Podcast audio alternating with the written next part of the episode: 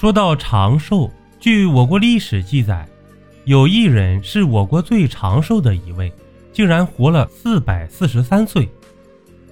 很多人心中都会想，能活到一百岁已经是长寿了。那么这个人如何活了四百四十三岁呢？是真的吗？这个人是谁呢？下面我们就说一说本集的主人公，我国有史记载的最长寿的一位。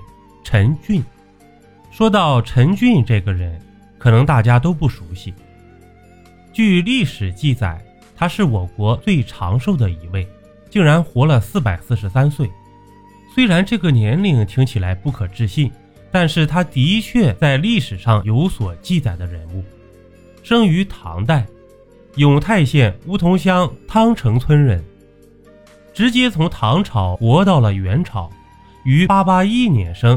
一三二四年逝世，享年四百四十三岁。据说在陈俊生活的地方有一处非常好的温泉，水温可以达到七十三摄氏度。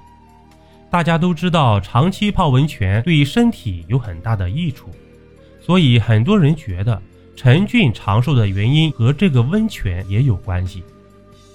还有一种传说就是有个小鬼儿。把穿生死簿的细绳扯断了，情急之下就撕下来一张纸，做成了绳子代替，而正好撕下的就是陈俊的。既然生死簿没有陈俊的名字，那陈俊就逍遥于死亡之外。于是阎罗王就派小鬼变成童子，提着黑炭去温泉边洗。陈俊非常好奇，问他们做什么。小鬼说：“洗白炭。”陈俊哈哈大笑，说自己活了四百四十三岁，没有见过可以把黑炭洗白的。而就在当天中午，陈俊就死了。后来人们就把他的遗骨塑像放在了汤泉庙做纪念，将他的生平事迹也刻在木板上，从元朝保持到了清朝。现如今在那一带还有他的传说。那中国最长寿的人还有哪些呢？除了陈俊之外，我国长寿且存在的人还是很多的。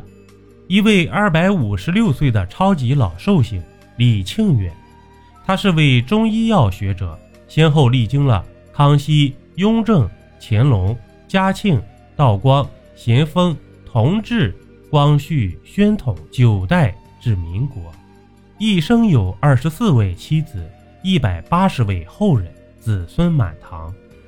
另外，他在中医药方面有非常杰出的成就，还创立青云堂中医馆。